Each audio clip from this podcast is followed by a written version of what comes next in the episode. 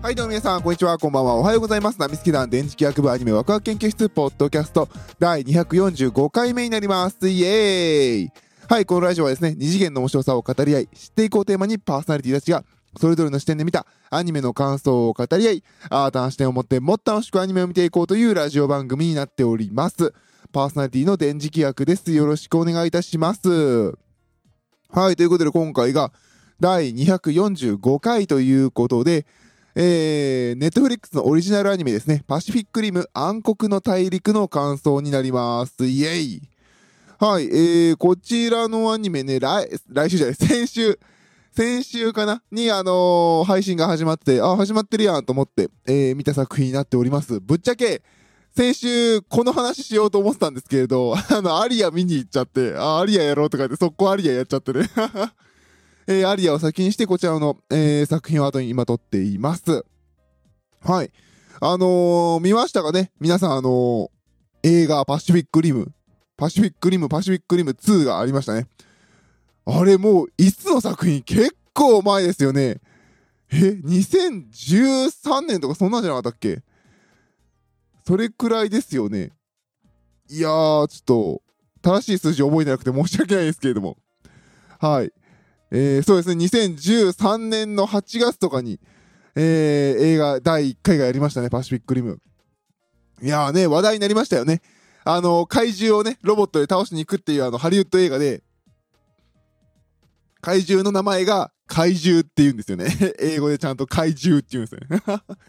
で、ちょっと話題になった、えー、作品でしたね。で、あのロボットを動かすのにね、二人人間が乗る必要があって、二人でシンクロして、こう動くっていう。中で人間がこう、パンチをフッてやると、ちゃんとロボットのパンチをするとかね、人間が中でこう、ガッチャンガッチャンってこう、あの、スポーツチームのやつみたいなね、あの動くと、足を動かすと、あの、ロボットもそれに連動して走るっていうね。で、乗ってる、あの、パイロット二人がちゃんとシンクロしていないとうまくロボットは動かないというところに人間味とか人間ドラマがあるという、えー、映画でしたね。超面白かったですね。はい。えー、そちらの、えー、あの、アニメ版です。はい。えー、皆さんの気持ちはわかります。アニメに落とし込んで面白いのかっていうね。わかる。ね。で、あの、今回ね、しかもあの、その、なんて言うんでしょう、手書きアニメーションとか、日本のそのアニメーションではなくて、えー、ネットフリックスね、たくさんいろんな作品出しているポリゴンピクチャーズ、えー、3D アニメーションを作って手掛けている日本のそのポリゴンピクチャーズが、えー、アニメーション制作をやっていると。面白いのかと思うじゃないですか。はい。えー、皆さんがね、なんとなく想像するポリゴンピクチャーズっぽいアニメーションになるんじゃないかと思うと思うんですよ。その通り。でもね、面白かったわ、これ。あのね、面白かった。なんていうのかな。あのー、空挺ドラゴンズの前までのポリコンピクチャーズって今レビウステレビでやってるのかなレビウスも昨年19年の冬とかに、えー、ネットフリックスで配信されてみたんですけれど、その時までは結構暗いのよね、ポリゴンピクチャーズのアニメって。暗い印象があったんですけど、空挺ドラゴンズですごい明る明るく、あの、ちゃんと 3D アニメーションを動かして違和感なく見れるようになって、あの、パシフィックリムはちゃんとそこを引き継いでうまく作られている感じですね。最初ね、怪獣と、そのイエーガーっていうんですね、ロボットが、巨大ロボットが戦うシーンが若干もっさりしてるんで、あー、やっぱりなんかゴジラの時みたいにちょっとあの巨大生物動かすのは、まだまだ難しいのかなって思って見たんですけれど、あのね、徐々にその動き速くなっていったから、できるやんって思いましたね。ちゃんとしてます。あの感想最、かん、あの、なんていうかな、あの、総括的な感想で言うと、ちゃんとパシフィックリムだった。うん。ちゃんとパシフィックリム感はあるし、なんていうのかな、あの、こんなに日本っぽくていいのっていうぐらい、日本人が馴染みやすい作りなストーリーな感じがしますね。あの、パシフィックリムって、あの、やっぱ軍人さんとか大人が主人公だったじゃないですか。で、まあ、それの息子とか若手の子が頑張るみたいな話とかあったじゃないですか。でも今回は、まあ一応青年っちゃ青年なんですけれど、まあそれでも10代、高校生くらいかな。まあ高校生かな、アメリカだから。アメリカとか海外で売るからやっぱ高校生から大人って扱いだから多分高校生的な設定で作ってると思うんですけど、ちゃんとパシフィックリムだし、なんか日本のなんていうのかな、漫画とかに出てきてもおかしくないぐらいの年齢設ての子供たちが戦っていくっていう、あの、そういうお話になってますね。うん。で、まあ、あの、ネットフリックスオリジナルなので、あの、ホームページとかないんですけど、まあ、あの、えー、っと、アニメイトかなアニメイトの、えー、アニメイトタイムスのページで、えー、っと、簡単に紹介されてるのを読むと、かつて、えー、太平洋の海底から、次々と現れた怪獣を迎撃するため、人類は巨大なロボット兵器、イエーガーを開発した。時は流れ、今度はオーストラリアが怪獣に襲撃され、大陸全土で人々は避難を余儀なくされることに、取り残された少年、えー、兄、テイラーと妹ヘイリーは老朽化のために長く打ち捨てられていたイエーガーを、えー、イエーガーの成長、えー、イエーガーの操縦を覚え、わずかな望みを胸に行方不明の両親を探す決意の旅に乗り出すっていう、まあそういうお話なんですよ。で、まあ、あの、なんていうのかな、序盤の、じゃ、まあ、ネタバレではないけれど、おおよそのストーリーを話すと、一番最初の序盤が、あの、その、主人公のヘイリーとテイラーがちっちゃい子供なんですね。で、まあ、あの、お兄ちゃんはちょっと大きいぐらいで、で、あの、ご両親が、その、イエーガーに乗っているパイロットなわけですよ。で、あの、街に来た、ね、あの、その怪獣をバンバン倒して、で、避難しようとしているこの、娘、息子たちを、あの、ある、なんか、なんていうのかな、なんだ、あれなんて言うんだろう。日本だったら山なんですけど、山奥に隠すんですけれど、完全に日本じゃない、オーストラリアだから、なんかね、岩場みたいなところに隠すわけですよ。で、あの、で、自分たちはシドニーに行って、あの、なんていうの、あの、助けを呼ぶからって言って、行かないでお母さんお父さんみたいなその話もあるんだけど、まあそこはまあいいやっていう感じで、まあ、まあ予想つくよね。で、そこから5年後とか話飛ぶわけですよ。要するに、お父さんお母さんは、うまくいってなさげな雰囲気で、えー、この二人が、えー、兄弟、あの、兄弟が、えー、兄妹が成長したところから話がスタートしていきますと。で、まあお兄ちゃんはね、ちょっとだけ家がを操縦する訓練を受け始めていたぐらいなんですけど、まあそこから数年をね、やってないっていう状態で、で、ひょんなことから、えー、妹テイラーが、実はその避難場所のところに地下施設があって、イエーガー、巨大兵器ロボイエーガーが1台残されている。さあ、これを動かして、お父さんお母さんを追おうというところから話がスタートしていきます。まあね、もちろん、あの、この見つけた妹ちゃんは訓練を受けていないっていうのもありますし、えー、ここに取り残されていたイエーガーは何世代も前のもので、廃棄され、ほぼ廃棄扱い、訓練用のイエーガーなんですよね。そうですよね。だって怪獣が攻めてきて、街も崩されて、いろんな仲間がやられて、で、シドニーまで行って助けを呼ばなきゃっていう状況なんだけど、使わなかったレベルのイエーガーですからね。まあ、それを乗って、この兄弟の旅が始まるっていうね。意外と旅物なんですよね。で、イエーガーに乗ってスタートしていくと。いうお話になっております。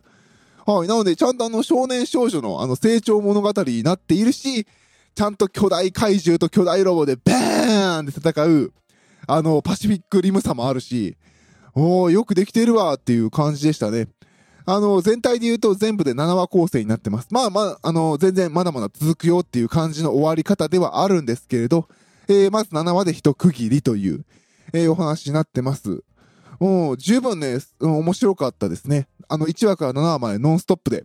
えー、一気に見ることができたので、えー、素晴らしい作品じゃないかなと思っております。あ、ごめんなさい、嘘ついた。あの、これアニメ見てるとき私弟から電話かかってきて、ちょっと30分ぐらい喋ったんで、あの、7話ぶっ通してみたってのは嘘です。ごめんなさい。まあ、あの、まあ、あの、間そんな入ってもまあ、続けて見れるよっていうぐらい面白い、えー、作品だったというふうに思っていただければなと思います。あとはそうですね、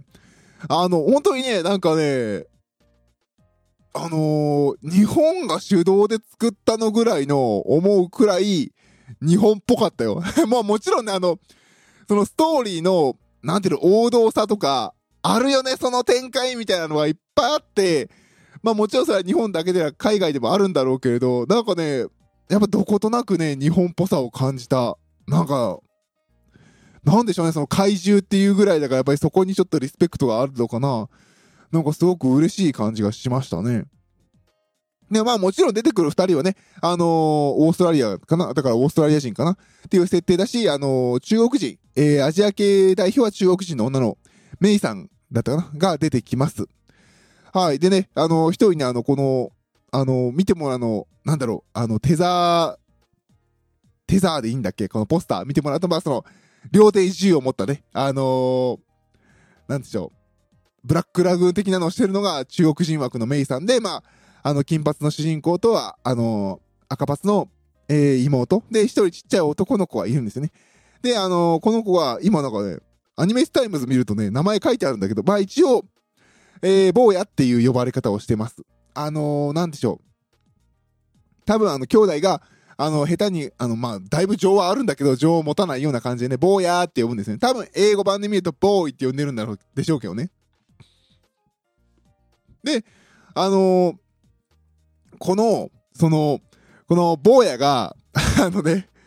その、イエーガーを操縦していって、で、と、都市部に行くわけですよ。エネルギーがないからって。で、その、研究施設みたいな、その、な、なんだっけな、なんかなんとかセンターみたいなところに行くわけですよね。研究センターのイエーガーとかその舞台でね。で、エネルギーを取ってこようで。で、施設に入ると、その施設、謎の施設のところに、こう、培養液が、まあ、ありがちですよね。培養液、人が入れるぐらいの培養液があって、その中にいたのはこの男の子。何なんだろう、この男の子。でも助けなきゃみたいな助けていくっていうね。まあ、あの、アニメをたくさん見たい、映画たくさん見たい、聡明な方はなんとなく予想つきますよねなんかね、そういうちゃんと王道展開もあったりとかしてね。いやー、面白いなーっていう。パシフィックリム面白いなーっていう。あの、子供たちが奮闘するパシフィックリムって面白いなーっていう感じが、えー、しますね。で、あの、怪獣たちにほぼ占拠されて人間が精一杯生きていくのは本当に精一杯っていう、このオーストラリアが暗黒の大陸っていう風に呼ばれているんですね。で、もちろん、あの、生き残った大人たちも、したたかに生き残っていたりだとか、あのー、まだね、全貌は全然出てきてないんですけれど、わけのわからない宗教団体的なね、連中がいたりだとか、あのー、そうですね、あの、映画、なんか2どうなんだったか全然覚えてないんですけど、なんかね、映画も面白かったけど、パシフィックリムってよくできてんなっていう、この世界観とか、面白いなっていう感じでしたね。アニメになっても全然面白かった。感じですね。で、あの、制作はですね、レジェンダリーピクチャーズっていうところが、えー、やってるようですね。えー、ウィキペディアを見ると、えー、っと、えー、カリフォルニア州バンバーバンクの映画会社なんですね。あ、ワーナーブラザーズとやってたの？昔か。で、まあ、あの、実際は、えっ、と、制作が、まあ、レジェンダリーピクチャーズが受けて、で、アニメーション自体の制作はポリゴンピクチャーズですね。まあ、だからそうですね、ポリゴンピクチャーズの作品をたくさん見られてる方的には、ああ、またこのキャラ出たか、みたいなね。これでまた宮野守が喋ったらどうしようって私は一瞬思いましたけどね。まあ、あの、今回はね、あの、小林祐介さんが、えー、主役をやられてますのでね、ぜひぜひ、あの、新鮮な感じはちょっとしましたね。ちょっとね、宮野守を見すぎたな、去年。去年じゃない、一昨年か。別に宮野守さん何も悪くないんですけどね。はい。あとはそうですね、面白かったのは、あのー、怪獣がね、最初、同じやつばっか出てきたんですよ。えーとか思って、使い回しそこみたいなね、感じもしたんですけれど、あの、意外とね、小型怪、小型版の怪獣とかね、出てきたりとか、いろんな怪獣がね、またそこから